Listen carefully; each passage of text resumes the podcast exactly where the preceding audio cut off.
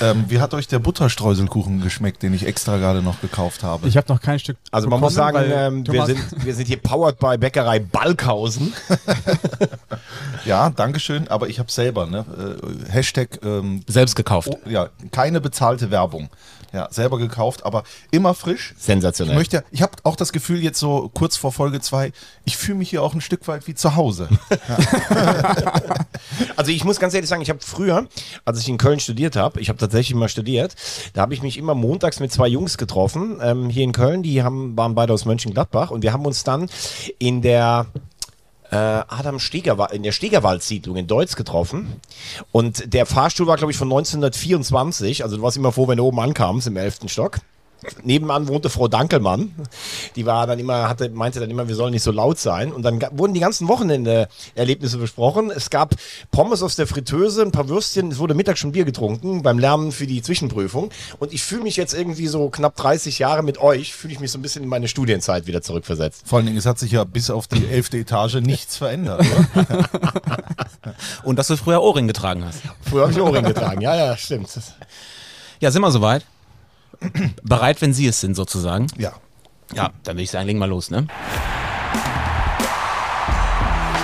Getränk in die Hand. Das ist Liga hitzig und emotionsgeladen. 3. Kritisch auf diese 90 Minuten schauen. So funktioniert das auch. 4 zu 3, der dritte Liga-Podcast von Magenta Sport. Wollen wir das mal so stehen lassen? Und damit herzlich willkommen zu Folge 2 von 4 zu 3, der dritte Liga-Podcast von Magenta Sport. Ganz frisch nach der Saisoneröffnung, nach dem Saisonstart, nach dem ersten Spieltag in Liga 3. Wir sitzen wieder zu viert in gemütlicher Runde beisammen.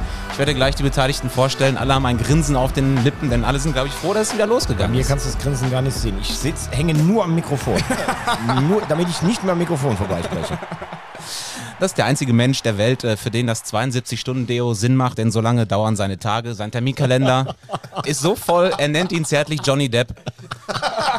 Es ist Thomas Wagner. Tag zusammen. Bin jetzt zu dieser Folge 3600 Kilometer durch Deutschland gefahren. Seit Mittwoch. Ja, das musst du gleich mal erzählen, wie dein Wochenende war. Vorher noch die anderen Beteiligten. Ich komme zu dem Mann, äh, ja, was Yogi Löw 2006 für Jürgen Klinsmann war, äh, das ist er für diesen Podcast. Er legt uns nämlich die Hemden raus. Er schläft mit der Taktiktafel unterm Kopfkissen und ist die Schaltzentrale von 4 zu 3. Und 2024 werde ich dann Europameister. Es ist Yannick Barkic. Toll. Janik. Toll. Da wird, toll. da wird applaudiert. Bei Dem Thomas schreibt Wagner. übrigens noch der Taxifahrer, äh, beziehungsweise unser Shuttlefahrer aus Katar. Der schreibt ihm immer noch, weil der so nett ist, der Yannick. Bestimmt. Und weil noch ein paar Rechnungen. Das war, übrigens, das war übrigens der, der auf der Autobahn abrupt abgebremst hat, von 120 auf 0 und wir dachten Reifenpanne. Und er hat sich dann gegen Mekka in den Staub neben der Autobahn, ähm, äh, weil das ja so ist in einem islamischen Land. Wir wussten nur am Anfang, wir waren etwas irritiert, ne? Genau. Und was habt ihr gemacht in der Zeit? Ja, ja, er hat gebetet. Der stand halb, im halb auf der Autobahn Wir noch. mussten ganz dringend zu einer Schalte, wir mussten irgendwie um 17 Uhr irgendwo sein und auf einmal sagt er 16.30 Uhr auf der Autobahn, ja, jetzt halte ich hier erstmal an Ja. und äh, ja, in die Richtung bitte beten. Andere Länder. Und der schreibt mir in der Tat immer noch. Samstagmorgen eine WhatsApp bekommen, na, wie geht's? Und was Nach antwortest drei du dann? Monaten.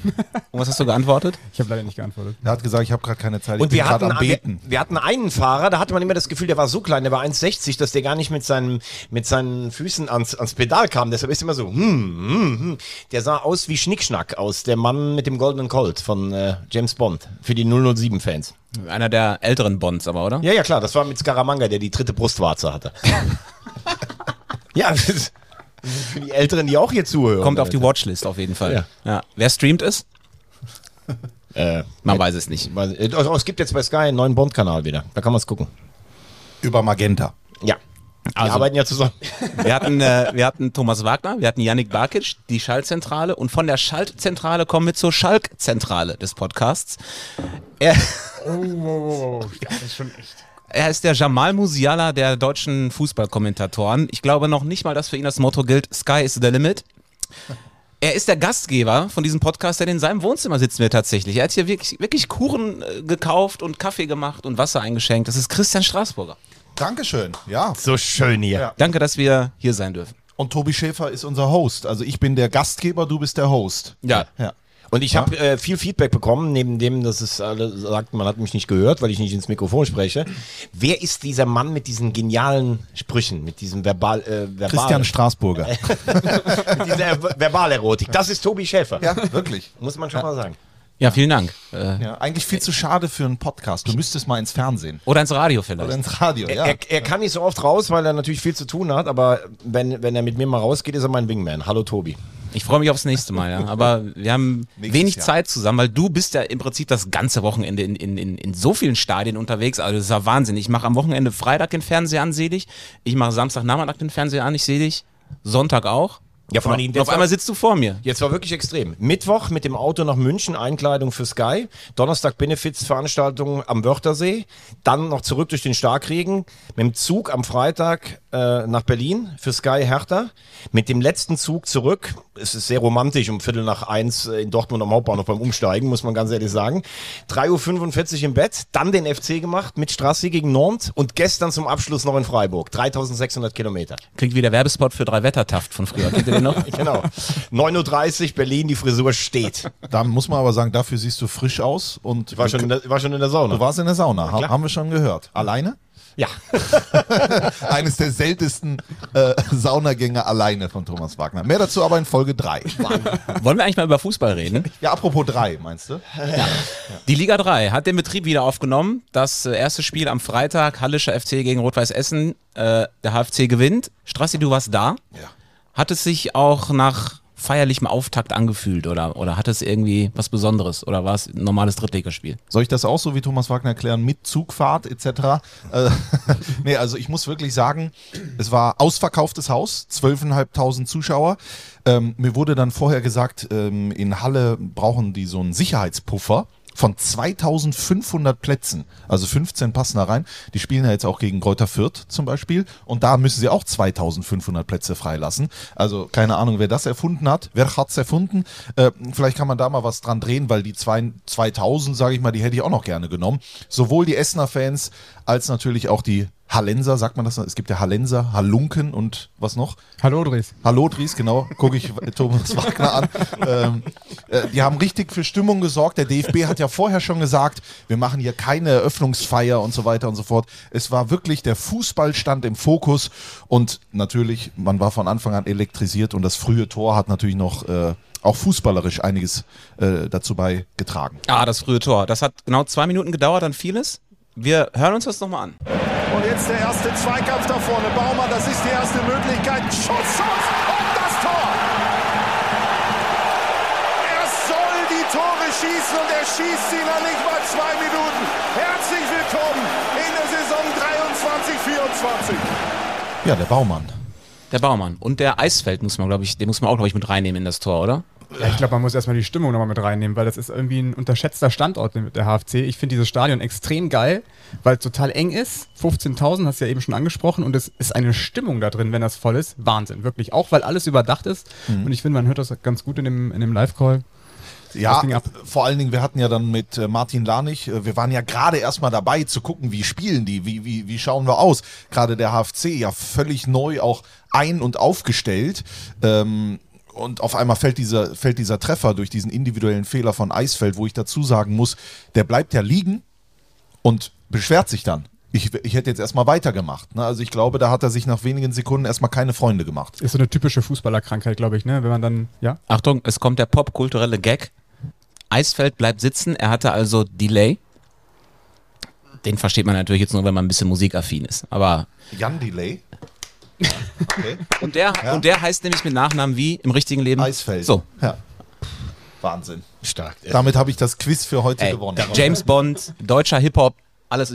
Darauf muss man erstmal kommen. Aber ich würde jetzt mal ehrlich sagen, ich habe äh, am Ende der letzten Saison habe ich äh, Halle gesehen in Saarbrücken, da haben sie zwar verloren, aber ich habe echt mal das Gefühl, da ist jemand gekommen wie Ristic und äh, da habe ich ganz großen Respekt vor, wenn du so im Abstiegskampf so auch eine neue Spielkultur dann irgendwann installieren möchtest, weil das ist ja nicht immer einfach. Die Spieler sind meistens ein bisschen verunsichert und äh, wenn ich jetzt mal drauf gucke, also ich finde, die haben eine interessante Mischung, ne? mit Kreuzer und Niedfeld zum Beispiel, so ein paar, äh, ein paar Routiniers. Ich finde, dass sie sich mit Baumann echt vorne einen guten Mann geholt haben und ich finde auch, sie haben ein paar interessante junge Spieler, wie Harlang zum Beispiel, den er ja auch ein bisschen aufgebaut hat. Also ich glaube, dass der HFC gar nichts mit unten zu tun haben wird und eher so in die obere Tabellenhälfte reinspinksen kann. Apropos Haaland, da habe ich gedacht, eigentlich müsste sein Spitzname ja Erling sein, oder? Ja? Also das Wie, wie kommst du da denn drauf? Ja, das biete ich das jetzt erklär mir einfach aber mal. Das, das biete ich dem HFC jetzt einfach an. Die mussten ja, das kommt ja noch zur Geschichte dazu, relativ früh ja auch wechseln. Unter anderem äh, dann äh, Haarlang und äh, da hatte ich echt Probleme. Crossweight. Crossweight, also das TH und was weiß ich nicht, alles he, she, it, das S muss mit. ähm, Skenderovic, den sie auch neu geholt haben, beide, also Hug und Skenderovic verletzt raus.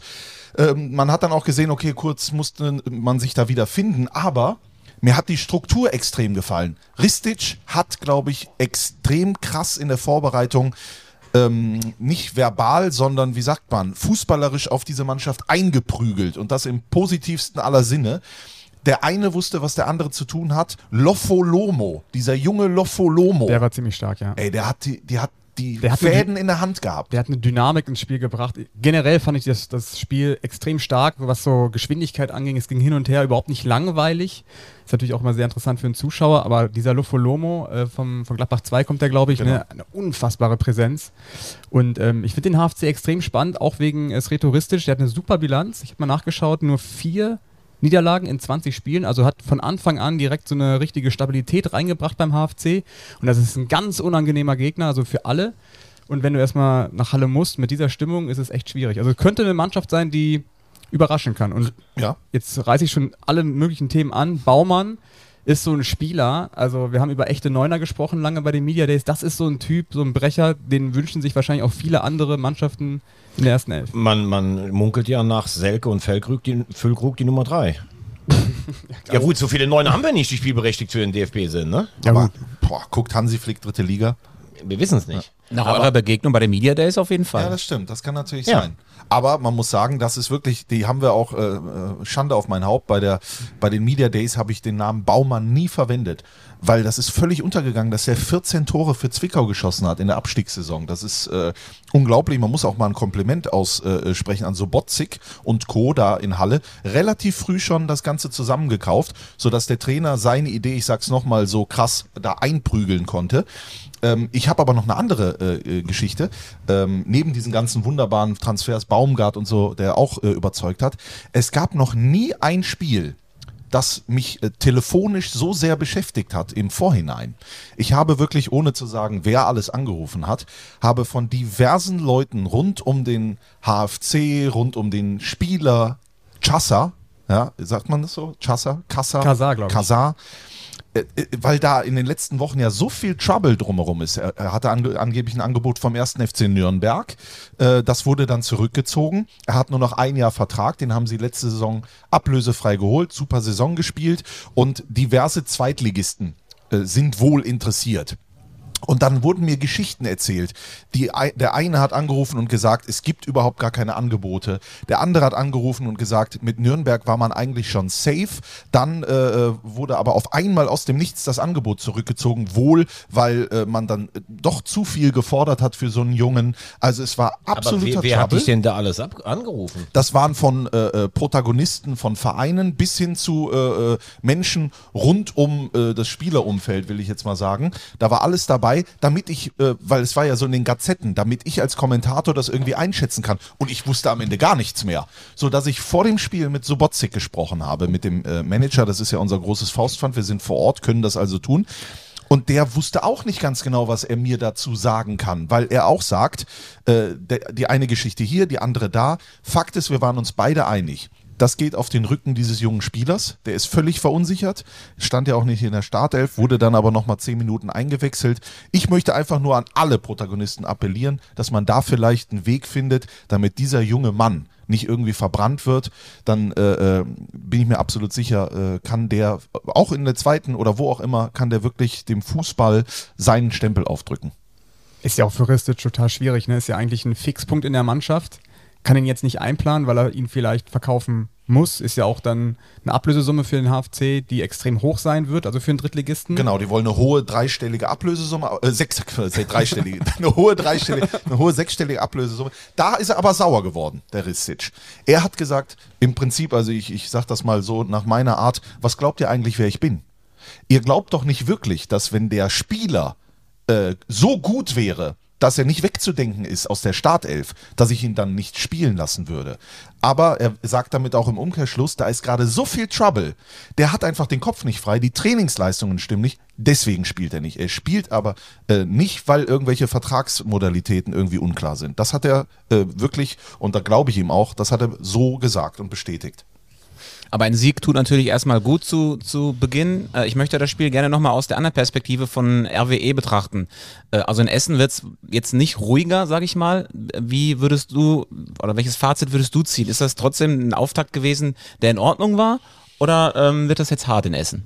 ich war überrascht. Dabrowski hat nach dem Spiel im Interview mit äh, Stefanie Blochwitz gesagt, er hätte in der ersten Hälfte ein Spiel auf Augenhöhe gesehen.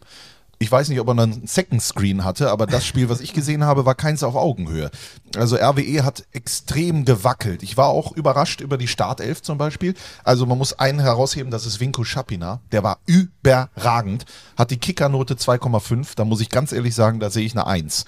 Der hat keinen Ballverlust. Der hat das Ganze zusammengehalten. Aber ansonsten war vor allen Dingen im Zentrum das Konstrukt nicht sattelfest. Das kam erst mit den Wechseln. Gerade Götze war ich total überrascht, dass er nicht in der Startelf äh, gestanden hat. Der hat das Ganze auch so als Box-to-Box-Player, wie man so schön sagt, dann äh, an sich gerissen. Man merkt einfach bei RWE, trotz der neuen Saison, da ist eine Verunsicherung zu spüren. Sie wurden ja auch nach dem Spiel von den Essen-Fans erstmal ein bisschen ja, unnett äh, empfangen. Dann hat man sich aber eingeschworen auf das Spiel gegen den großen, den sehr großen HSV.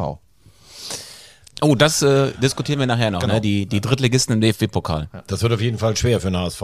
Äh, ich habe das Spiel jetzt so ein bisschen in, in, ähm, in Ausschnitten gesehen und äh, überall, was ich so mitbekommen habe, auch äh, von den Kritiken, hieß es die erste Hälfte RWE schwach, aber zweite Hälfte dann auch mit den Wechseln eigentlich auf Augenhöhe. Ich finde, es ist so ein, ja, wie soll ich das sagen? Wir fahren ja alle total gerne nach Essen, weil es ja Fußballatmosphäre pur ist, weil wir irgendwie das Stadion trotz der zugigen Ecken sehr mögen und weil RWE einfach auch ein großer Verein ist. Aber ich muss sagen, es ist so eine ungesunde Mischung, die da herrscht, so emotional im Moment. Es ist nicht so, ich gehe in meine zweite Saison und versuche mich jetzt in der dritten Liga zu stabilisieren und nehme eine gewisse Euphorie mit, sondern es ist ein, es ist ja noch nicht mal mehr ein Krummeln. Es war ja am Ende der Saison echt übel, wie Dabrowski teilweise von den eigenen Fans da angemacht wurde, denn er hat die Ziele ja letztes Jahr alle erreicht. Sie waren nie in absoluter Abstiegsgefahr, trotz eines schwachen Starts, also am Anfang hingen sie unten drin. Ja, hinten raus wurde es schon auch nochmal eng, ne? Und Ja, dann nur es dieses ja- eine gewonnene Spiel am grünen Tisch. Das, also es war dann schon auch Ja, echt aber, knapp. aber so richtig eng, dass ich jetzt sage, die waren, was ja als Aufsteiger auch mal sein kann, sie waren am Ende nicht auf einem Abstiegsplatz. Sie waren immer, sie hatten immer so drei, vier, fünf Punkte schon äh, davor gehabt und er hat den Niederrhein-Pokal gewonnen. Das war jetzt kein Fußball zum Verlieben, aber das war das, was man vor der Saison auch gesagt hat. Wenn ich mir die Mannschaft angucke, ist das jetzt auch keine Mannschaft, mit der du unter die ersten sechs oder acht kannst. Ne? So, und ich weiß nicht, ob es an seiner, ob es an seiner Art liegt. Er ist ja eigentlich, ist er ja selbst als Spieler auch ein Arbeiter gewesen. Das müsste eigentlich passen. Dann taucht da irgendwo auf, ja, die haben eine Unterdeckung gehabt von knapp drei Millionen oder noch mehr. Da wird dann spekuliert.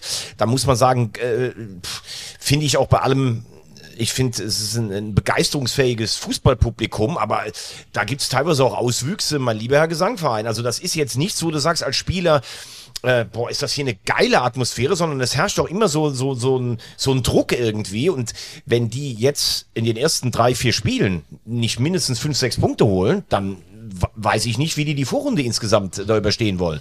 Jetzt Pokal wird sicherlich so ein Ding, sowas riecht ja immer schon nach Verlängerung an der Hafenstraße. Aber es ist halt, ja, die Frage ist, was wollen die da sehen? Spielerisch feinen Fußball, da musst du einen Götze spielen lassen. Und wenn du als Trainer schon so angeschlagen in die Saison gehst, das ist nicht einfach für Dabro. Also ich finde, Rot-Weiß Essen ist so ein Beispiel dafür, ähm, wie wichtig ein Saisonstart ist. Jetzt blicke ich ein bisschen weiter zurück. Letztes Jahr 1-5 gegen Elversberg, die sind ja mit dieser Aufstiegseuphorie hochgekommen. Da liegt auch das Problem von Dabrowski, der war ja nicht der Aufstiegstrainer, ist ja sowieso schon mal eine etwas andere Konstellation. Dann dieser scheiß Saisonstart, du läufst irgendwie die ganze Zeit den Erwartungen hinterher, weil du ständig unten bist. Und dann dieses ungesunde hinten raus mit den, mit den Schals, wo Dabrowski raussteht, ist natürlich totales Gift für die Stimmung. Und im Grunde genommen geht er ja sowieso schon mit wenig Kredit in die Saison. Und wenn du dann wieder einen schlechten Saisonstart hinlegst, jetzt dieses, ich sag, sie, sie nennen es Bonusspiel gegen den HSV, also ich finde, ähm, dann kommt Aue anschließend. Das sind schon zwei Spiele, da musst du irgendwie auch irgendwie Präsenz zeigen von der Mannschaft, ne? Ja, Das aber dafür, dafür braucht es auch eine andere Struktur. Dumboya zum Beispiel vorne hat mir sehr gut gefallen mit dem Rücken zum Tor, aber der braucht einen um sich herum. Müsel ist das nicht. Er gehört für mich in die Startelf. Berlinski, kann, ganz kann, klar. Genau, es ist Ron Berlinski. Als der kam, also das, das hat einen Ruck auch durch diese Mannschaft gegeben, aber das kann ja nicht sein, dass der da, also, dass der da immer nur reinkommt und dann wird gesagt, so und jetzt machst es. Der, der, den braucht Dumboya drumherum. Young, das hat mir sehr gut gefallen. Er war auch einer der besten auf dem Feld äh, insgesamt. Und ähm, ich glaube, Götze und äh, Berlinski, das sind zwei, die müssen spielen. Aber ich habe es vor der Saison so verstanden, Engelmann ist ja weg. Warum auch immer. Also entweder wollte man nicht mit ihm verlängern oder er wollte zurück in die Heimat. Also er hat er zu wollte mir- zum Capitano. Er, er hat zu, genau, er wollte zum schönen Flotti, aber er hat auch zu mir gesagt, diese, diese Fahrerei und sowas, er möchte einfach näher bei der Familie sein und das hat sich schon deutlich für ihn äh, verringert jetzt in Rödinghausen. Der schöne Flotti-Anmerkung der Redaktion ist äh, Daniel Flottmann, Spieler bei äh, Rödinghausen in Kapitän. der Regionalliga und einer unserer Experten beim Magenta Sport. Und der zukünftige Model. Vizemeister hinter Fortuna Köln mit Co-Trainer Thomas Kraus. Auch unser Magenta Sportexperte. ja. Auch Model. Und Wade. Genau. Lass uns nicht zu lange an, an Essen aufhängen, es sei denn, ihr habt noch was, was, Nee, nee, was also Wichtiges. da- Hat noch Ich- jemand Hunger? Ja, ich finde schon, dass wir noch mal ganz kurz äh, bei Essen reinschauen müssen, weil ich finde, das ist eine ganz schwierige Situation auch für einen Vereinsvorstand zum Beispiel. Ne? Markus Ulich ist ja jemand, der auch bei uns immer äh, Rede und Antwort steht.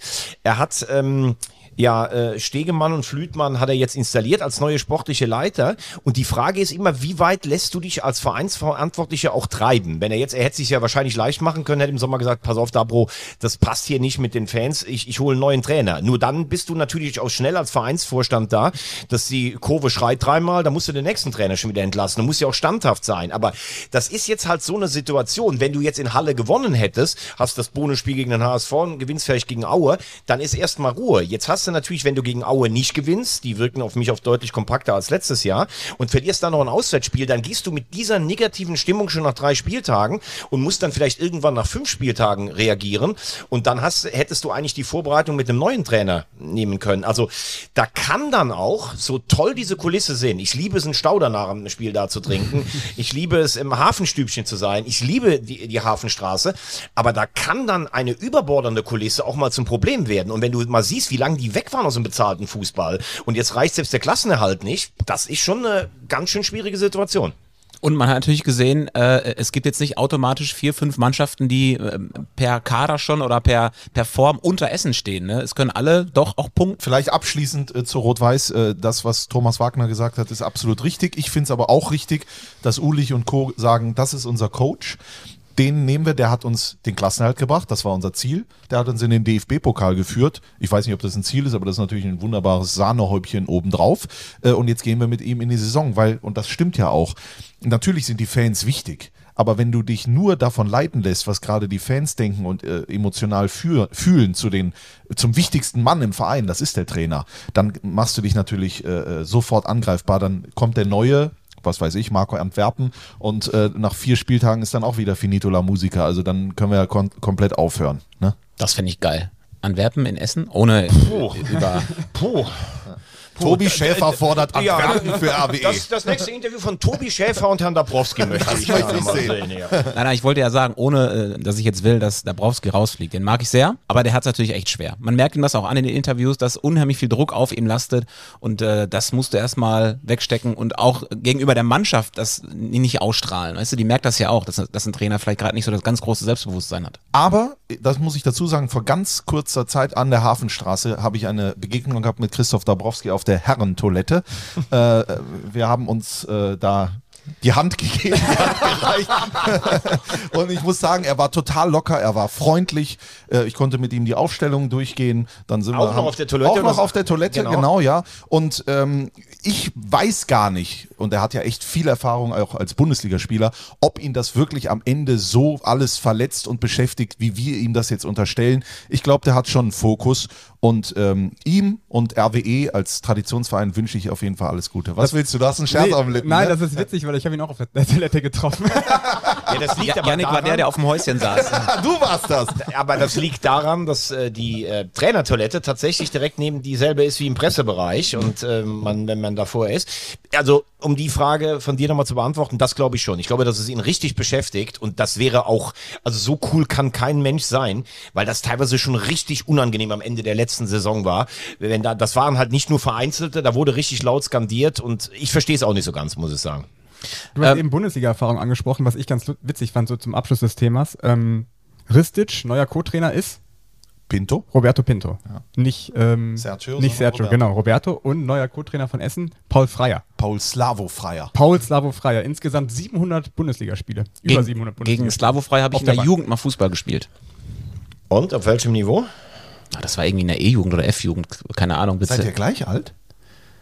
Ich glaube, dass ich vielleicht sogar noch einen Ticken älter bin. Und warst du, du warst aber damals schon der Rohdiamant aus dem Sauerland, Es oder? hat nur keiner entdeckt, ja. Ah, okay. Ja, ja. Ja. Und jetzt ist es auch zu spät. Wo waren wir stehen geblieben? Wir wollten das Thema wechseln. Äh, wir bleiben aber noch, genau, wir bleiben aber trotzdem noch beim Freitagabend, denn es gab ja die Premiere des vierten Offiziellen. Zum ersten Mal in der dritten Liga ein äh, Schiedsrichter am Seitenrand und da hat sich Strassi natürlich gedacht, das können wir nicht einfach so äh, geschehen lassen. Und dann passierte das. Es ist genau 22.09 Uhr. Ich stehe hier vom Leuner Chemiestadion in Halle. Es ist dunkel, gerade ist der Bus von Rot-Weiß Essen weggefahren. Aber einer, der heute Geschichte geschrieben hat, der ist noch hier. Der erste, vierte Offizielle in Liga 3, Henry Müller. Toll, dass du dir noch die Zeit genommen hast. Wichtigste Frage zuerst, hast du geduscht? Muss man als vierter Offiziell nach einem Spiel duschen? Ja, vor dem Spiel habe ich noch gesagt, ich muss nicht duschen, aber ich musste dann nach dem Spiel tatsächlich duschen. Äh, wahrscheinlich nicht aufgrund der Meter, sondern aufgrund einfach der, der Sachen und der Wärme im Stadion. Ich hole jetzt alles raus, was mir Thomas Wagner als äh, Fachjournalist angelernt hat. Äh, wer ist dir an der Seitenlinie am meisten auf den Sack gegangen? Der Schiedsrichter mit Nachfragen. Nein, also gar keiner. Also es waren wirklich alle sehr kommunikativ, hat Spaß gemacht mit beiden Bänken und von daher bin ich einfach nur froh heute, dass man äh, da nicht irgendwo restriktiv einstreiten musste, sondern ein tolles Miteinander hatte. Am tollsten fand ich, wie du die Nachspielzeit der ersten Hälfte angezeigt hast. Diese, ich glaube, es waren drei Minuten. Du hast die Tafel wunderbar hochgehoben. Du hast nicht dabei gezittert, feinen Körpereinsatz gezeigt. Hast du das vorher geprobt? Ja, man hat ja den äh, Schiedsrichter vom Champions League-Finale gesehen, wie er das gelbe Karten üben, äh, gelbe Karten zeigen geübt hat. Genauso stand ich natürlich vor dem Spiel da. Nein, Spaß beiseite. ich glaube, das äh, war okay so. Das war mehr als okay. Also das, das sah von außen auf jeden Fall super aus. Eine Szene wurde ja besprochen, Elfmeter ja oder nein. Patrick Kessel hat, hat ja sogar ein Interview gegeben nach dem Spiel. Das machen die Schiedsrichter nicht allzu oft. Finde ich übrigens einen super Weg äh, aktuell, den der DFB geht. Und hat gesagt, es hätte nicht so auch zur Spielleitung gepasst, da auf Elfmeter zu zeigen. Auch finde ich ein interessanter Weg, so eine, so eine Situation äh, zu zeigen. Redet man direkt danach, nach dem Spiel über sowas oder ist danach erstmal die Erleichterung da? Nee, ist natürlich erstmal eine Szene, wo man drüber spricht, na, schon im Spiel natürlich, aber genau das ist das, was Patrick sagt. Es hat überhaupt nicht zu seiner Spiellinie gepasst, die durchweg großzügig war, gerade im Oberkörperbereich auch. Und die Spieler wollen eins, dass ein Schiedsrichter berechenbar ist. Und ein Strafstoß ist wie eine rote Karte, das ist eine spielentscheidende Szene. Und wenn man sowas gibt, dann muss das 95 Prozent und mehr sein, dann müssen alle im Stadion auch springen. Und bezeichnend war, glaube ich, nicht mal die Essener Bank ist äh, bei der Szene aufgesprungen. Von daher, Körperkontakt ja, aber das wollen alle Fußballer sehen und von daher. Ganz toll fand ich großzügig im Oberkörperbereich. Das ist ein sehr, sehr, guter, sehr guter Satz. Äh, zum Schluss muss ich dir natürlich eine Frage stellen, die wir sehr gerne stellen. Nach so einem Abend, vor allem so einem bedeutenden Abend, ist da noch ein Kaltgetränk drin? Ja, natürlich. Also ein alkoholfreies Bier geht immer. Ach, hör auf. Was trinkt ein Schiedsrichter nach Nein. so einem Abend? Nein, heute darf auch mal ein richtiges Bier sein. Und äh, Glückwunsch an Patrick äh, in dem Team, aber ähm, nicht aber, sondern ich bin nur der vierte Offizielle gewesen und konnte meinen Teil dazu beitragen, aber der Patrick war der, der das hier super über die Bühne gebracht hat und dem gebührt der größte Dank. Aber eins kann ich dir sagen, du warst bis jetzt der beste vierte Offizielle, den die dritte Liga je gesehen hat. Gratulation dazu. Großartig, vielen Dank. Dankeschön. Er war an dem Amt auch der Einzige. Ne? Aber guter Typ, ne? Kommunikativ vor allem Ja, auch, ja, ne? genau, genau. Ja, ich finde es ich find's generell, hat man ja auch am Sonntag gesehen, äh, Nikolas Winter hat ja auch ein Interview gegeben nach dem Spiel. Also der DFB geht da wirklich jetzt irgendwie voran und zerrt jetzt nicht die äh, Schiedsrichter vor die Kamera, aber sie öffnen sich, äh, sie erklären Szenen, warum haben wir das so gepfiffen, warum haben wir es so nicht gepfiffen. Ähm, und das finde ich ist total positiv und äh, ist auch ein, ein gutes Beispiel einfach. Ja, ansonsten war ja nichts groß auffällig beim vierten Offiziellen. Es gab jetzt keinen Streit irgendwie an der Seitenlinie am Wochenende oder sowas, also deswegen lief alles ruhig ab. Und äh, Aber ich finde, äh, dass der komplett Sinn macht. Also das, das muss man auf jeden Fall sehen. Und äh, man sieht auch, dass Schiedsrichter, äh, Quatsch, dass die Trainer auch gleich zu ihm gehen, mit ihm diskutieren. Und ich glaube, der der, der am meisten durchpustet und erleichtert ist, ist der erste Assistent, dass der da nicht mehr die ganze Zeit zugelabert wird, sondern sich jetzt wirklich darauf konzentrieren kann, auf seine Aber, aber es war gestern sehr lustig. Ich weiß leider gar nicht, ähm, ich habe es echt wieder vergessen, welcher Name, wer gestern in Freiburg Vierter war. Straße, vielleicht kannst du mal recherchieren. Ähm, Im alten Dreisamstadion gibt es jemanden, der betreut die, ähm, also der weist die Gäste in ihre Kabinen ein. Der, Tobias Schultes. Tobias Schultes. Äh, und das ist äh, ein, ein älterer Herr, den man auch bei den Heimspielen der ersten Mannschaft sieht, wenn er sich mit Jogi Löw mal unterhält. Und der war sowas von freundlich. Herr Wagner, darf ich Ihnen einen Joghurt äh, bringen? Möchten Sie was trinken und sowas? Und dann äh, konnte ich so, es hat so geregnet und es gab einen Stehtisch dann direkt im Eingang des Dreisamstadions und da stand ich dran und dann hat er mir noch ein Espresso kredenzt während dem Spiel.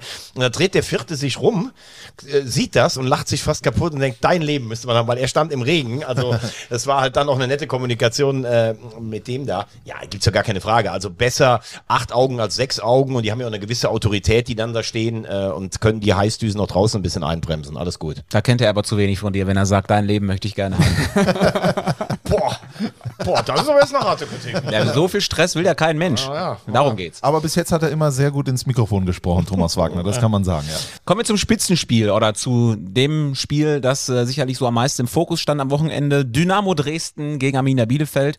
Äh, Dynamo schlägt die Arminia mit 3 zu 1 und die Tore, die wollen wir uns auch nochmal gönnen. Ah, gut, wie sie den Ball laufen lassen, Borkowski. Aber dann legt er sich den Tick zu weit vor. Aber dann haut ihn ein Bielefelder rein. Belka hier. Dynamo führt durch ein Bielefelder Eigentor. Kutschke gegen Kerskel. Kutschke 2-0. Zimmerschied. Hauptmann. Tor. 65. Spielminute. Und Markus Anfang explodiert auch mal. Ja, und eigentlich ist genau das eingetreten, was wir vorher oder was viele vorher prognostiziert haben. Äh, Dresden ist schon vielleicht die stärkste Mannschaft der Liga und die Absteiger müssen sich erstmal finden.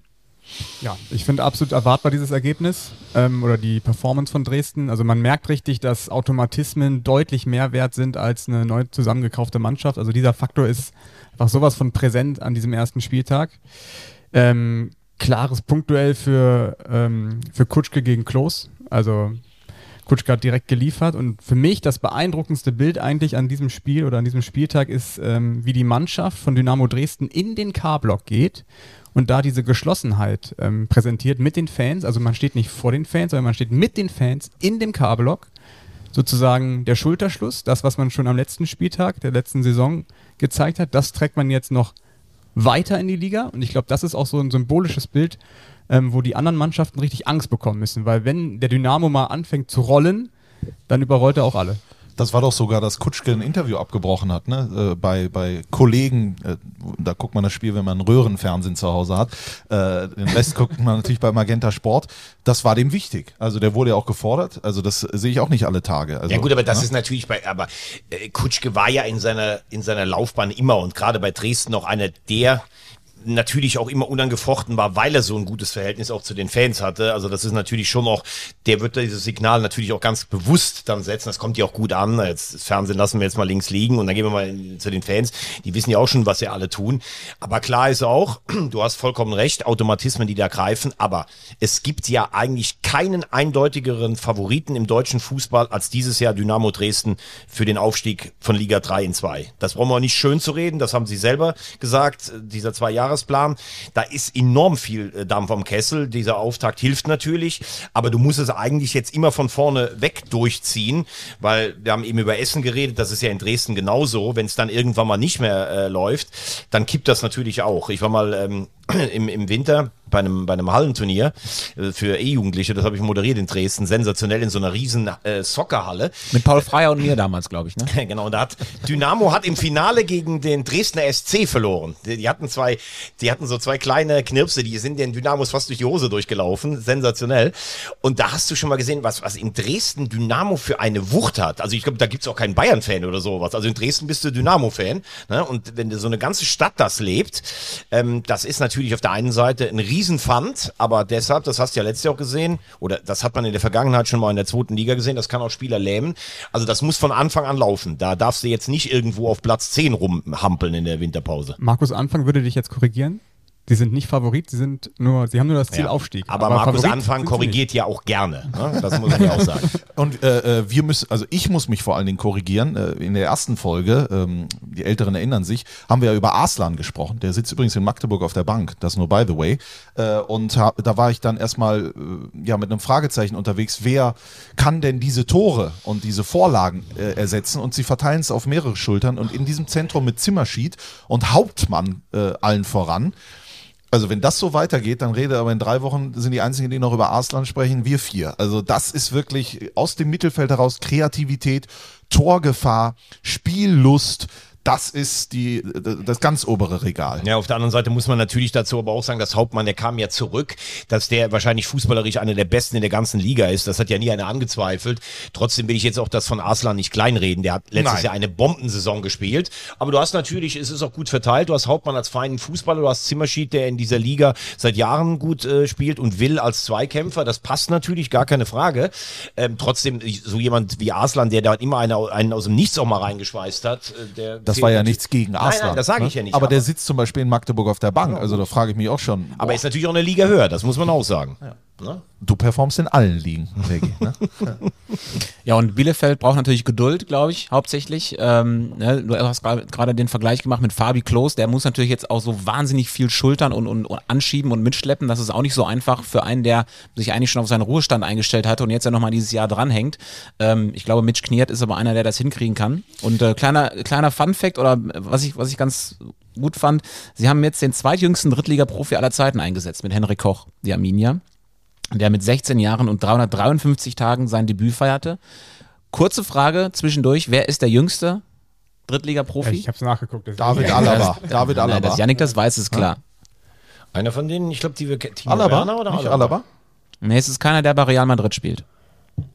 Aber bei den Bayern. Thomas Müller oder so. Oder, äh, nee, das kann ja gar nicht sein. Er spielt nicht bei den Bayern. Oder war da in der Zweitvertretung oder sowas, ne? Wahrscheinlich. Er spielt in einer Zweitvertretung, jetzt wird es einfach. Oder einfacher. In Freiburg? Nein. In Dortmund? Ich habe gemeint Timo Werner. Oder Nee, dann, dann bin ich raus. Ich dachte auch, das wäre irgendwas von Yannick, früher. Yannick kommt Nee, ich habe es mir in der Tat auch angeschaut, weil, ähm, weil das ja der, der positivste Fakt war von Arminia Bielefeld. Äh, Henrik Koch, zweitjüngster Spieler. Abdoulaye Kamara von Dortmund 2. Ähm, Finn Seidel ist auf 3 und das sind die drei, die auch alle ähm, unter 17 waren beim Debüt. Aber trotzdem ähm, ist ja schön, dass er mit dabei ist. Also ist immer, immer toll, wenn junge Spieler in die Liga kommen. Auch äh, der Kollege aus Haching, Aaron, wie heißt er? Aaron, der das erste Tor geschossen hat. Jetzt fällt mir der Name nicht ein.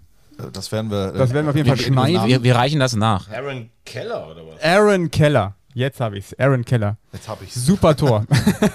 Also, weil. Ja. Wirklich ein super Tor, aber ähm, jetzt weiß ich nicht, worauf ich hinaus wollte. Du wolltest wahrscheinlich Irgendwas mit auf- Bielefeld. Auf, junge Spieler, die da sind. Das ist positiv, sagst du? Genau. aber das kann natürlich auch immer, muss man jetzt mal sagen. Koch ist ja jemand, der zum Beispiel sehr hoch gelobt wird auch. Ne? Ich meine, der ist immer noch 16. Das darf man jetzt auch nicht vergessen. Ne? Ja, er ist gerade 17 geworden, aber Ja. trotzdem, das ist. Also er hat 16-Jährige ja, die ist auf Saison jeden Fall. angefangen. Aber ich finde es schon komisch, dass das so als einziger positiver Fakt herausgekitzelt wird aus diesem Spiel, weil ansonsten ist es ja wirklich alarmierend, was, was da jetzt passiert. wir- wir in haben doch, äh, wir haben es ja erwartet, aber Ja, weiß ich gar nicht. Wir haben doch eine Saisonanalyse oder eine Saisonvorschau gemacht. Ich zum Beispiel habe gesagt, Winsheimer spielt ganz klar von Beginn an. Und Klos ist einer für die letzten 20 Minuten. Das ist einfach nur deswegen, nicht weil ich sage, Klos ist alt, ja, sondern weil ich Mitch Knier zwei Jahre in Ferl verfolgt habe und der hatte dort ja auch immer ähm, erfahrene Stürmer, aber niemals von Beginn an. Äh, äh, ich war, ich weiß nicht, wie es ihr, wie ihr es seht. Also ähm, Vorbereitung machst du, du guckst dir das ja alles an und dann startest du mit Klos vorne, obwohl du Winsheimer hast. Also ich war überrascht. Vielleicht lag es auch ein bisschen am Gegner, ne? denn in Dresden zu Beginn vor dieser Kulisse brauchst du ja auch mal jemanden auf dem Platz, der, Ja, und ich glaube mal kurz den Puls runterkühlt bei Genau, und ich glaube auch, wir haben letzte Woche lange über die Rolle von Fabi Klos gesprochen, aber wenn du den jetzt im ersten Spiel direkt auf die Bank setzt, dann hast du natürlich da auch schon direkt in, und dann, wie du sagst, die anderen machen sich vielleicht auch in die Hose vor 25.000 da in Dresden und und dann steht da einer wie Klos, da kannst du dich ein bisschen dran auf. Also mich hat das Ergebnis überhaupt nicht überrascht. 3 zu 1 ist eine völlig zusammengewürfelte Truppe. Also mich würde es schwer wundern, wenn Bielefeld ein ernsthafter Aufstiegsanwärter ist. Die müssen, glaube ich, ganz neu aufbauen und äh, solange die in der oberen Tabellenhälfte sind, alles gut. Du solltest jetzt zu Hause das Spiel gegen Münster gewinnen. Dann hast du nämlich erstmal Ruhe im Umfeld und kannst weiter aufbauen. Wenn du das verlierst, dann kann das sehr schnell ungemütlich Na, werden. ich finde es ja erstmal spannend, wie lange bleibt es denn ruhig? Also wie lange äh, akzeptieren die Fans das? Bis zum Münsterspiel. Weil du hast jetzt, Also aber jetzt. nee, du hast ja jetzt erstmal Landespokal am Dienstag, also wir zeichnen am Montag auf, am Dienstag ist Landespokal, das ist ja für mich immer so ein Spiel, wo man, Da fährst du hin, ne? da fahre ich nicht hin, aber es ist eine Chance für eine Mannschaft, Ja. weil eine Mannschaft braucht ja Erfolgserlebnisse und die kriegst du ja nicht über Training oder über Diskussionen mit dem, mit dem Trainer oder Gespräche, du kriegst sie ja nur über Siege hin und der Landespokal ist halt ein Pflichtwettbewerb. Wenn du da gewinnst, hast du dann schon mal so ein bisschen Selbstvertrauen. Aber Aber machst du so viel Selbstvertrauen, wenn du gegen den Bezirksligisten gewinnst? Also bei aller Liebe zum Landespokal. doch, auf jeden Fall. das holen sie sich, Frag wenn sie- mal die Spieler. Sie brauchen auf jeden Fall, Frag mal sie, die müssen, Spieler. sie müssen in Pflichtspielen zusammenspielen. Aber Fakt ist auch, Arminia Bielefeld braucht Verstärkung in der Defensive. Ich glaube, das das, reicht nicht für die dritte Liga und das meine ich gar nicht despektierlich gegen irgendeinen äh, da in, im Besonderen, sondern da braucht es einen, der die Liga kennt, der da vorangeht, so ein Klos halt hinten. Ne? Ja, aber Gulke und Belkair finde ich jetzt aber auch nicht total blind. Also Belka ich- hier, äh, ich habe ja nicht gesagt blind. Nein. Aber ich glaube, dass das nicht ausreicht. Ja, aber ich finde die Innenverteidigung zum Beispiel, ich, ich frage mich halt, wenn du nach dem Abstieg nur noch zwei Leute behältst und kaufst alles wild zusammen, was du ja machen musstest, wie soll das jetzt funktionieren direkt? Das ist, finde ich, eher das Problem. Und dann mit Mitch Knie hat noch einen Trainer, der Mut einfordert, der aber auch ein System spielen lässt, das schon noch ein bisschen außergewöhnlich ist. Das alles auf einmal, das ist schon ziemlich viel. Dazu auch die Fans, die natürlich so eine Krawatte haben nach den letzten zwei Jahren. Also das ist total fragil in Bielefeld. Ja, aber das jetzt zu sagen. kommunizieren, wie lange bleibt es positiv? Wann sagt man, oh, okay, da hätte ich jetzt aber dann doch lieber mal ein positives Ergebnis. Deshalb sage jetzt, ich, Die ich spielen jetzt Landespokal, das müssten die für sich nutzen. Du kannst aber auch verlieren, ne? Du weißt ja nicht, wie das. Ja, aber gut, wenn du beim Bezirksligisten verlierst, dann hast du aber echt ein großes Problem.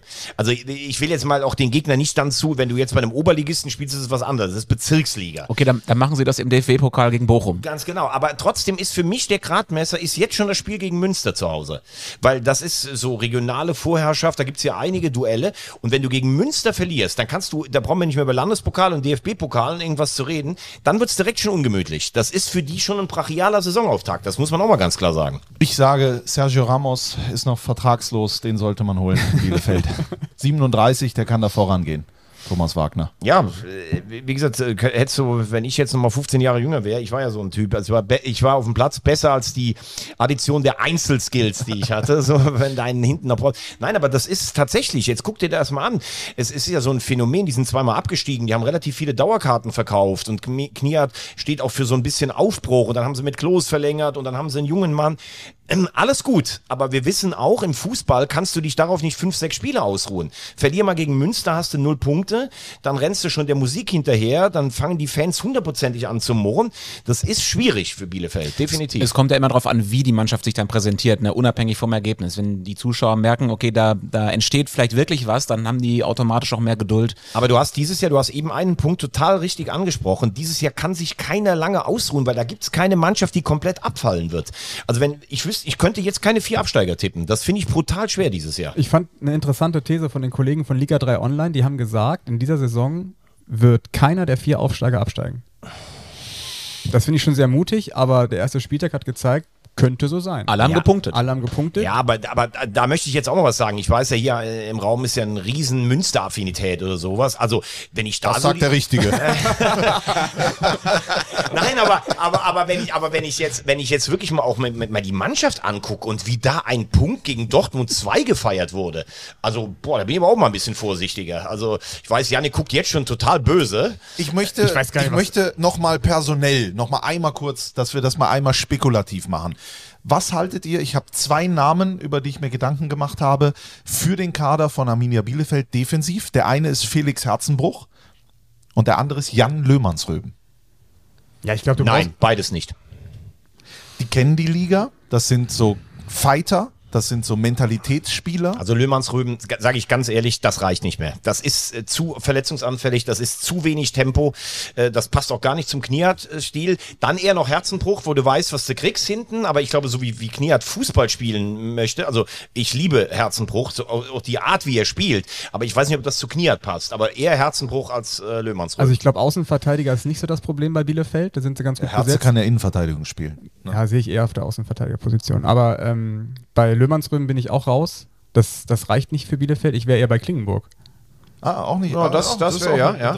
Und nochmal, also Löhmannsrüben hat äh, in der dritten Liga auch seine Spuren hinterlassen und war auch mal ein wichtiger Spieler, aber ich glaube, dass das jetzt, das ist, irgendwann ist das dann auch absehbar, dass das nicht mehr reicht. Aber eins ist klar, so den ein oder anderen Charakter wie Klos, äh, der wird der Mannschaft schon noch ganz gut tun. Gerade wenn, wenn der Wind wirklich mal rau wird und wenn es nicht so läuft, wie sich das die Fans erhoffen.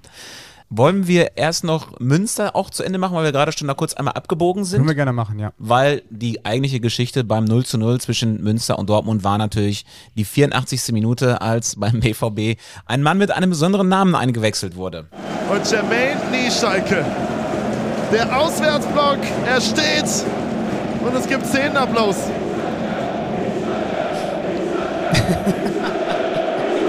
muss er schmunzeln. Da muss er schmunzeln. Das schwarz-gelbe Lebensmotto in Persona hat den Rasen betreten. Unser Kommentator Julian Luca Schäfer über die Einwechslung von äh, Nieschalke. Also es ist natürlich, das hat ja jeder mitbekommen, ein Name, besser könnte es nicht passen, wenn du in Dortmund spielst. Äh, und ansonsten hat das Spiel, glaube ich, nicht so viel erzählt. Janik, du warst ja da. Es war echt skurril. Es war wirklich so mit das Highlight des Spiels. Ähm, muss man sich ja mal vorstellen. Ne? Der Typ wechselt von, von Nürnberg 2 zu Dortmund. Der Nachname Nieschalke natürlich super perfekt für den BVB. Dann kommt der rein, 1000 BVB-Fans in Münster und die skandieren seinen Namen. Und er muss wirklich, das sieht man richtig in den Kamerabildern, er muss wirklich lachen darüber, weil im Grunde genommen, ja, kennt den keiner. Er hat noch nichts geleistet für den BVB, aber jetzt schon Publikumstitel. Den musste einfach schon nur aus Marketinggründen, musste den einfach kaufen. Das ist geil. Das haben wir übrigens auch auf der Hinfahrt diskutiert mit äh, Kollege Konstantin Klostermann, mit dem ich die Sendung machen durfte. Wie viel Marketing ist da drin in diesem Transfer und wie viel sportliche Perspektive? Das kann ich nicht Aber sagen. Ich habe den Spieler noch nie spielen sehen. Marketing, weil sie sich tatsächlich irgendwie äh, äh, viele Trikotverkäufe erhoffen. Das Also ich gehe mal davon aus, dieses Trikot wird echt häufig verkauft. Ja. Aber ich, da bin ich raus. Ich kannte den gar nicht. Also ich wusste das. Ich glaube, es gab mal irgendein lustiges Video im Netz, wo die wirklich gesagt haben, den müsste sich Dortmund holen, weil der nie Schalke heißt. Aber ansonsten kann ich über den spielerisch, fußballerisch gar nichts sagen. Aber wenn, also ich will auf jeden Fall ein paar, ein paar Wochen Zahlen hören, äh, wie viele Trikots da über die Ladentheke gegangen sind. Aber bei allem würde mich mal interessieren, weil du ja da warst. Reicht das, was Münster da anbietet äh, in der Offensive? Also, erstmal muss ich sagen, als wir da wieder nach Münster kamen, diese riesen Euphorie, es hat sich gar nichts verändert. Wirklich. Es ist. Ähm, Wirklich gar nichts? Also die Euphorie ist wieder da. Das ist so das, was sich verändert hat, aber ansonsten diese Kontinuität auf allen Positionen. Ich sag mal, Sascha Hildmann ist ja auch schon bemerkenswert. Du darfst absteigen mit einem Verein, hast dann drei Jahre Zeit, um den Wiederaufstieg äh, zu schaffen, bist Ja. immer noch da. ist er nicht der dienstälteste aller Trainer jetzt in der dritten Liga? Genau, das ja. ist schon allein eine be bemerkenswerte Geschichte. Dann, was für uns ja auch immer wichtig ist, die Mitarbeit äh, der Pressekollegen, also Marcel und Moritz sind auch immer noch da. Ähm, die haben uns mit einem äh, Lächeln empfangen. Ähm, es war alles sehr schön vorbereitet und vor allem war die Stimmung extrem gut. Also ich weiß, wir haben damals angefangen bei Magenta, äh, wir waren auch häufig in Münster, aber 11.000 Zuschauer habe ich nie erlebt da. Mein erstes Spiel für damals noch Telekom Sport, das war Preußen Münster gegen Werder Bremen 2. Ich glaube, die haben 1-0 gewonnen, Preußen Münster. Ich weiß auch gar nicht mehr, wer das Tor gemacht hat, aber da war ich das erste Mal im TV Wir zu hatten aber mal einen, Im äh, Pfauenhorst. Wir Im hatten mal einen Magenta West Betriebsausflug zum Pokal Münster gegen Bielefeld. Da wurden 400 Liter Bier getrunken von sechs Leuten oder so. Jedenfalls waren wir. Und es gab fast, gab Fast. fast, eine Schlägerei. Fast. Wer, welches Spiel haben wir dann noch geguckt? Wir waren nachher in einer Kneipe nach dem Pokalspielen, haben die Konferenz gesehen und haben uns einfach damals für Osnabrück gefreut, weil die gegen Freiburg in die Verlängerung kamen und wurden von Münster-Fans äh, als Osnabrück-Hooligans irgendwie gehalten oder sowas. Und es gab fast noch eine Mische schön in der Kneipe. Aber ich stand neben, also werde jetzt den Namen nicht sagen, ein Kollege von uns stand ganz vorne. War, nein, nein, nein, wir, wir sagen nichts. Aber es ist, äh, ist auch nicht eskaliert. Nein, ähm, es war friedlich. Aber, aber trotzdem die Frage, ähm, du hast das gesagt, es gab eine Kinovorstellung, äh, irgendwie Münster wach geküsst nach Genau, diesem Abstieg damals. Äh, trotzdem ist mir das alles so, ich habe da auch viel gelesen, also ich meine, die haben ja wirklich äh, zwei richtig äh, gute Spieler ähm, ver verloren aus der Aufstiegsmannschaft. Genau, Tiklab und Äh, ähm, Remberg. Remberg, genau. Und äh, meine meine Frage ist einfach, Stabilität, das ist ja so Hildmanns ähm, Credo auch. Reicht das, um eine sorgenfreie Saison zu spielen nach vorne? Also Ich glaube, das kann man jetzt noch gar nicht äh, beurteilen. Also was ich total ähm, erfrischend fand, war, wie aktiv sie waren zu Hause. Klar, musste natürlich auch erstes Spiel als Aufsteiger gegen eine vermeintlich nicht eingespielte Mannschaft von Dortmund 2, von denen ich übrigens äh, sehr enttäuscht war, vor allem Hetwa, kam in der zweiten Halbzeit rein und überhaupt keine Akzente gesetzt. Du musst natürlich in diesem Spiel in der ersten Minute eine rote Karte bekommen oder ähm, den Platzverweis für Dortmund bekommen dann. Ähm, klare Fehlentscheidung. Ich glaube, wenn die, das haben auch die, die Protagonisten diskutiert, wenn diese Aktion irgendwie 10, 15 Minuten später stattfindet, pfeift der Schiedsrichter das. Dann spielst du in Überzahl. Ja, das kann ja auch kein, äh, oder? Also ich gucke ja nicht auf die Uhr und sage, jetzt ist erstmal gelb, ja, gleich ist aber rot. 23 Sekunden, wie gesagt, ne, die erste ja. Aktion. Das ist sowas. Aber trotzdem fand ich die, ähm, die Dynamik von, von Münster richtig gut. Vor allem, wer mir aufgefallen ist, ist Grodowski vorne. Der hat eine super Vorbereitung gespielt, hatte super viele Aktionen. Und was jetzt schon auffällt, ist natürlich die Chancenverwertung. Das ist ja so ein Manko, was ja aber auch bei Dresden und bei Essen irgendwie ist, dass du, dass du die Chance in dieser Liga einfach machen musst. Also ich habe jetzt keine Bauchschmerzen, was Münster angeht, vor allem ähm, was die Defensive angeht, weil ich, also Dortmund 2 hatte nicht eine echte Torchance. Der, der Niederländer ist gut, ne? Der Kapitän, der Kock. Ja. Der, der also, aber defensiver habe ich da auch keine Bauchschmerzen. Ich finde nur, das erste Spiel zu Hause gegen Dortmund 2, ich finde gerade die zweiten Mannschaften kriegst du am besten am Anfang, wenn die sich auch noch nicht so richtig gefunden haben und sowas, musst du eigentlich gewinnen. Ich finde einen Punkt zu Hause gegen Dortmund 2 einfach zu wenig eigentlich. Unterm Strich wahrscheinlich ja, guckst du auf die Chancen auf jeden Fall, aber am Ende hast du erstmal einen Punkt geholt. Etappe 1 gewonnen, sozusagen. Ich glaube, Zweite Etappe will man ein Tor schießen und so kommst du peu à peu in die Saison rein. Ich glaube, nach vorne werden die auch noch auf dem Transfermarkt was machen. Die, das das Bayern-Spiel gibt ja auch noch ein bisschen Kohle und ähm, vielleicht, ich habe ja jetzt schon mehrere Namen reingeworfen, so ein Kobilanski zurück in Münster. Das kann ich mir schon ganz Arslan, gut vorstellen. wenn der nicht spielt in Magdeburg. Genau, Arslan ausgeliehen nach Preußen Münster. Der sitzt ja in Magdeburg nur auf der Bank, der Arslan. Ne? Ja, ja, klar. Das Spiel gegen den FC Bayern ist ja erst im September. Das ist irgendwie natürlich auch ein bisschen schade, wenn du gegen die Bayern spielst, wenn die schon im Saft stehen und schon ins Rollen gekommen sind. Das ist ja eigentlich der Charme dieser ersten Pokalrunde, dass du die Bundesligisten hast und die sind alle noch so aus der kalten Hose. Die werden dann natürlich keine Chance haben gegen, gegen die Bayern. Hätten sie wahrscheinlich jetzt Verstehe am Wochenende auch, auch nicht. verstehe ich übrigens auch die Ansetzung nicht. Das ist ja jetzt so neu. Die Supercup-Teams spielen nicht mit dem Pokal. Früher hat man den Supercup eine halbe Woche davor gespielt und das, das war's dann so. Wir hatten doch sechs Wochen Vorbereitung. Ich verstehe das überhaupt nicht. Ich finde, das ist ein klarer Nachteil auch für Münster, weil alle, Ja, ja. alle Spieler konzentrieren sich jetzt auf dieses Bayern-Spiel, wollen natürlich da fit sein. Und du hast es ja letztes Jahr bei Viktoria Köln gemerkt, die hatten ja letztes Jahr das Spiel gegen die Bayern im September. Wir waren und alle danach, und danach kam so eine richtige Leistungsstelle bei der Viktoria. Man muss ganz ehrlich sagen, das Los für einen Drittligisten gegen die Bayern zu spielen, ist absolute Scheiße. Du hast zwar die Hütte voll, aber das hast du normal gegen einen anderen Bundesligisten, der vielleicht einen attraktiven Namen hat, auch. Oder wie Essen gegen den großen HSV.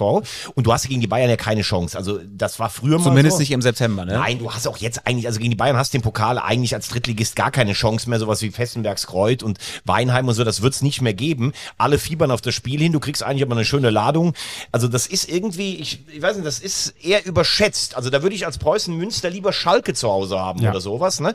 Das ist auch voll und das ist auch ein geiles Spiel, aber nicht die Bayern unbedingt. Aber immerhin haben die sie dann wahrscheinlich. Harry Kane nicht bekommen. Ja, ich wollte gerade sagen, vielleicht haben sie dann Harry Kane im Preußenstadion in Münster. wäre so geil, wenn der nicht kommt. Wie der Levi die Bayern-Verantwortlichen am Nasenring Vicky, das ist- das ist ein Podcast. anderer Das ist mir Podcast. scheißegal, das muss auch mal gesagt werden. So. Gegen wen spielt eigentlich Wiesbaden nochmal im Pokal?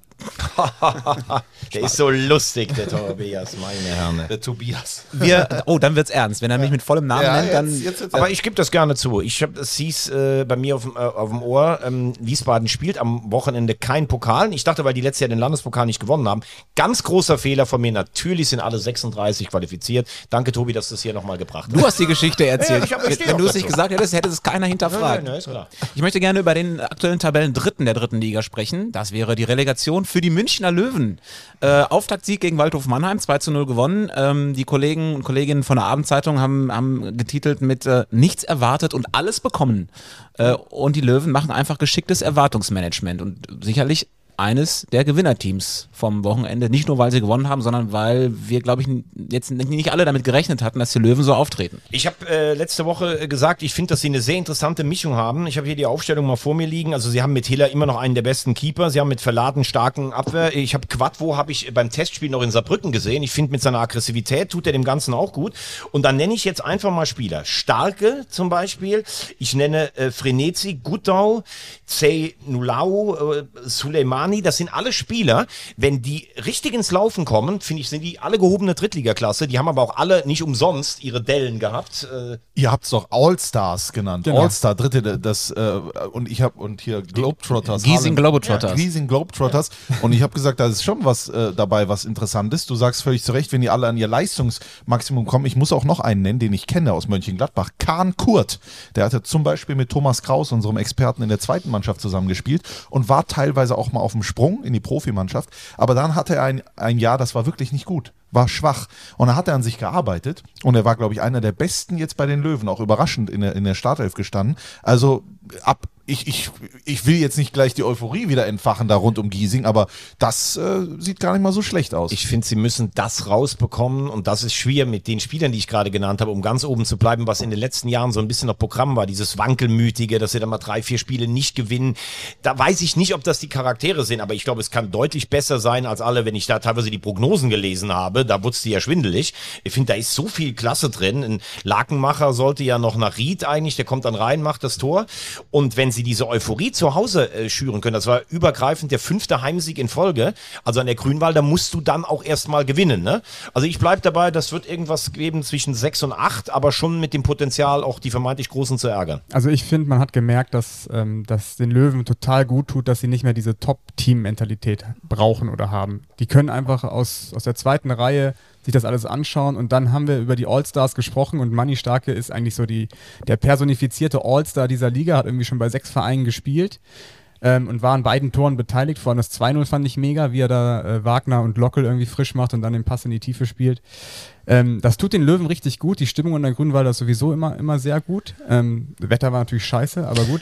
Aber nochmal noch mal wegen Starke, das ist natürlich auch so eine, so eine richtig schöne Geschichte in der dritten Liga, dass er in der letzten Saison den Löwen so ein Ding aus 40 Metern einschenkt und jetzt bei den Löwen spielt. Mit Windunterstützung, das Ding in da war der eigentlich abgefälscht, ja, oder? Der war doch noch abgefälscht. Jetzt? ja, und dann, Jetzt, und, jetzt, jetzt, ja, und dann Latte und dann prallt, Genau. prallte der doch an den, an den äh.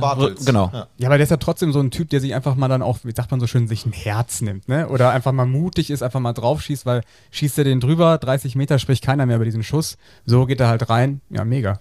Ja, aber er hat auch eine der besten Schusstechniken natürlich in dieser Liga. Das muss man auch ganz klar sagen. Er hat aber auch immer mal seine Phasen, wo du ihn im Spiel dann halt nicht siehst. Aber ich, finde, für das sie, und das ist ja auch ein bisschen kurios, ne? Eigentlich hieß es ja am Anfang, wir müssen sparen, Etat nochmal runterfahren und sowas. Und dann hast du gedacht, boah, die sind aber wirklich an der Ramschtheke jetzt unterwegs. Und dann haben sie aber, finde ich, jetzt doch Spieler äh, geholt, die zumindest mal angedeutet haben, dass sie das äh, können würden. Der Etat ist auch wieder erhöht worden. Jetzt sind sie angeblich aus Schwarz von Regensburg noch drin. Also wenn sie noch richtig eine, eine Rakete vorne hätten, und ich glaube, der könnte das sein, dann äh, schließe ich noch nicht mal aus, dass sogar nochmal Aufstiegsträume reichen. Strassi, wen empfiehlst du denn da?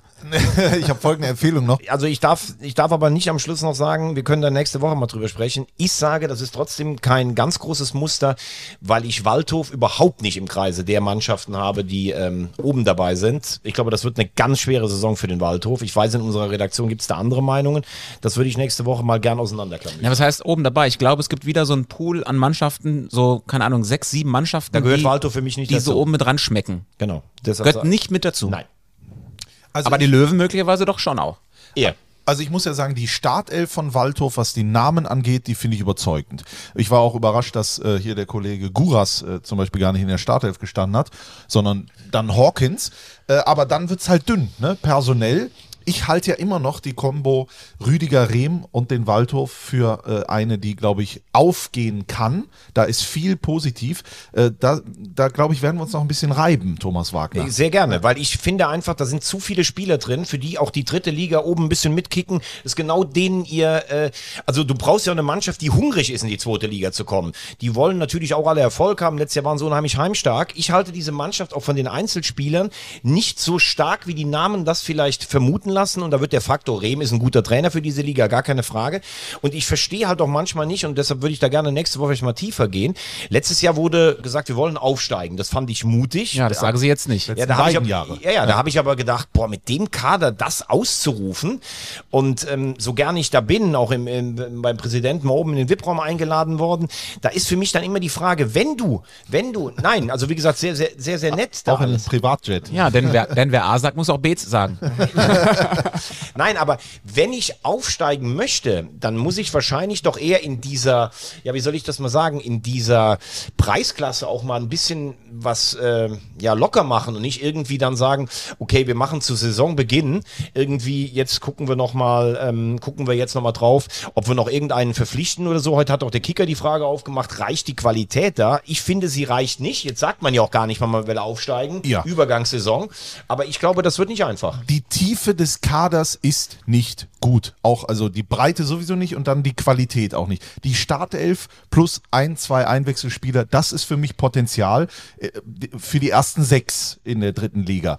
Dazu noch die Erfahrung und die Art und Weise von Rüdiger Rehm, die ist für mich auch ein Faustpfand. Aber natürlich gebe ich dir recht, auf Dauer, auf Strecke, vor allen Dingen, wenn man äh, nicht nur Misserfolge, sondern vielleicht auch Verletzungssorgen hat, dann kann das echt eine unbequeme Saison werden. Aber wenn du denkst, du hast Sohm vorne, der weiß, wo das, ach, das ist so eine Scheiße, die soll ich nicht immer sagen, der weiß, wo das Tor steht. Äh, der, der Aber das kann Tore auch der schießen. einzige. Das ist der einzige, genau. Martinovic ist weg, der letzte. Es braucht einen Neuner-Ersatz. Definitiv einen Neuner-Ersatz. Aber Abifada hat gut gespielt. Hawkins oder Guras hast du. Mit Lockel hast du einen interessanten Mann geholt, der, glaube ich, auch nicht so schlecht gespielt hat bei den Löwen. Mit Fridolin Wagner, einen der besten Sechser der vergangenen Saison. Bentley Baxter Bahn, Box-to-Box-Spieler, 10 Scorerpunkte in der letzten Saison. Äh, bei dem ist immer wichtig, dass der mehr Tore schießt, als er Namen hat. Und ich glaube, das gelingt ihm auch in dieser Saison wieder. und natürlich, und dabei bleibe ich einfach, mit Cello Segert, einen der Top 5 Verteidiger der dritten Liga.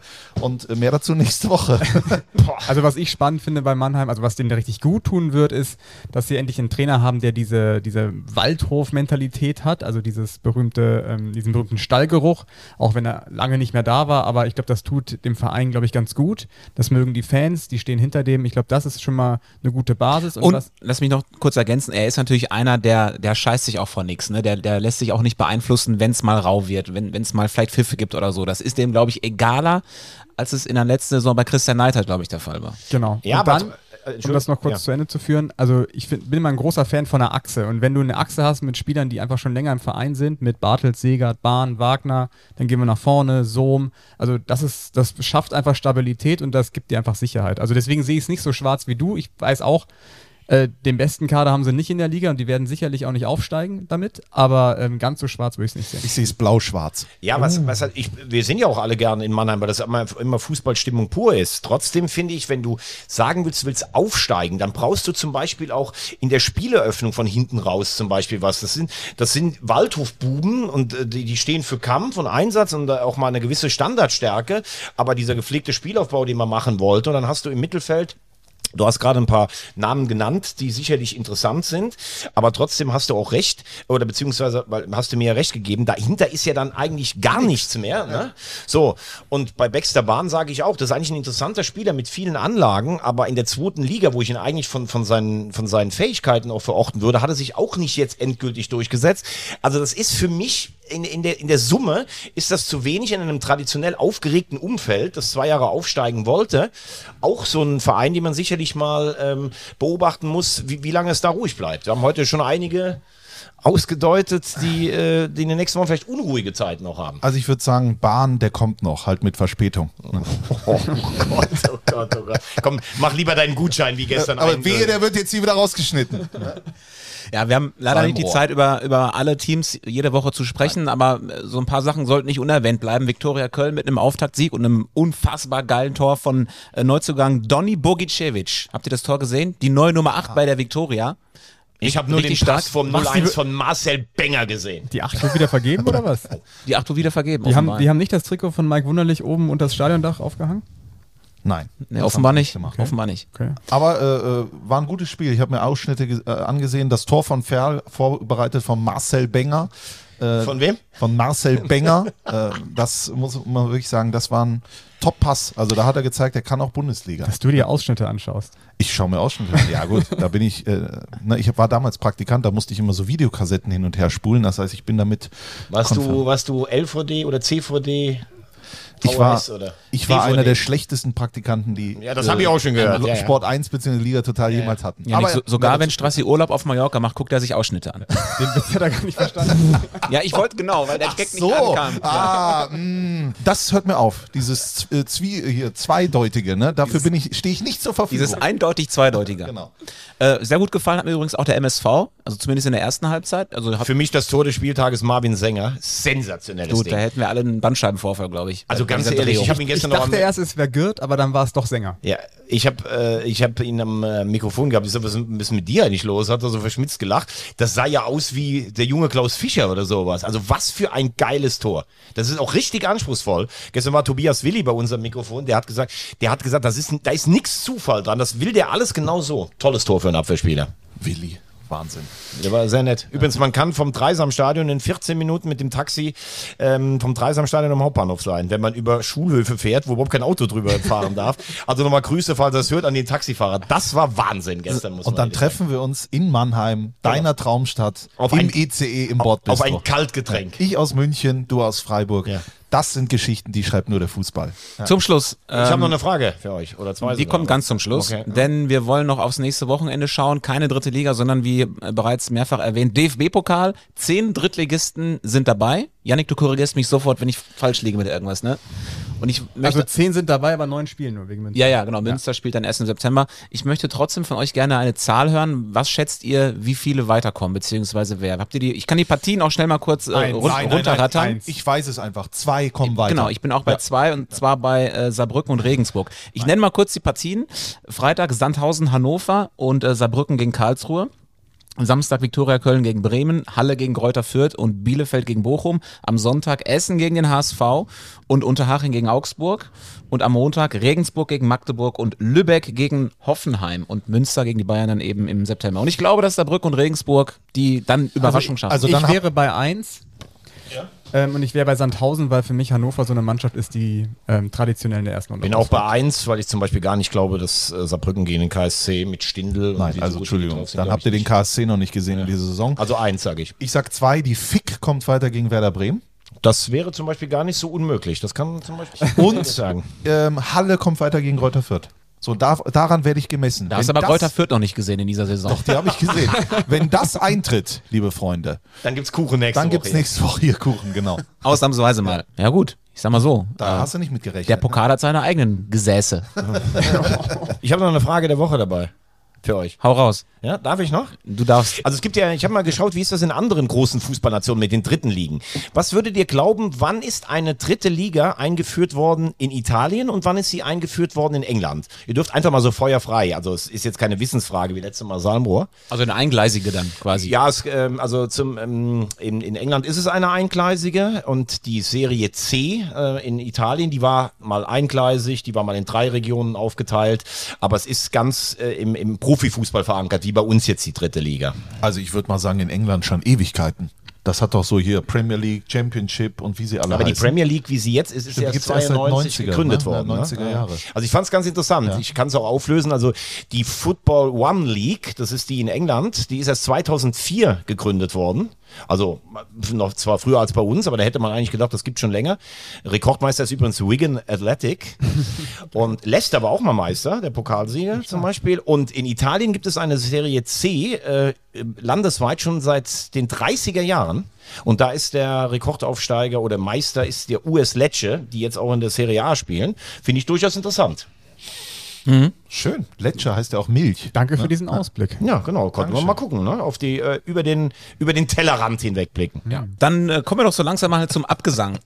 Kommendes Wochenende haben wir dann, ne, ihr seid ja wahrscheinlich DFB-Pokalmäßig auch irgendwo. Äh, Macht drei Spiele, unter anderem Jena gegen Hertha. Du auch? Ich mache auch drei Spiele, ja. Ich habe, äh, habe ich jetzt überhaupt einen Drittligisten? Bin ich gerade am überlegen. Nee, habe ich gar nicht.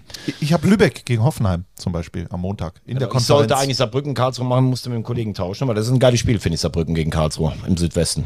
Ja, ich glaube, dass Saarbrücken gewinnt. Und dann hören wir uns aber nächste Woche trotzdem wieder. Ne? Ja, Trotz ja. keines Drittligabetriebes sind wir dann wieder Klar, pünktlich nächste, zur Stelle. nächste Woche nehmen wir Waldhof Mannheim auseinander. Ja, das wird die Waldhof-Spezialfolge. Wagner wird danach nie wieder im VIP-Bereich eingeladen von Bernd Beetz. Ja, VIP-Verbot. Das glaube ich nicht. Ganz kurz noch die Hausaufgaben für euch da draußen. Bitte abonniert uns doch gerne und äh, liked uns und empfiehlt uns weiter. Die Glocke anmachen. Man muss doch die Glocke anmachen, oder? Macht Glocken an, Herrgott, ne? macht's wie der Dom. Lasst die Glocken klingeln. Kann man das so? Wir, wir senden ja aus Köln, live aus Köln. Hast du noch was zu sagen, Thomas Wagner? Nein. Nein, ich auch nicht mehr. Gehabt euch wohl, eine schöne Woche und bis nächste Woche. Tschüss. Tschüss.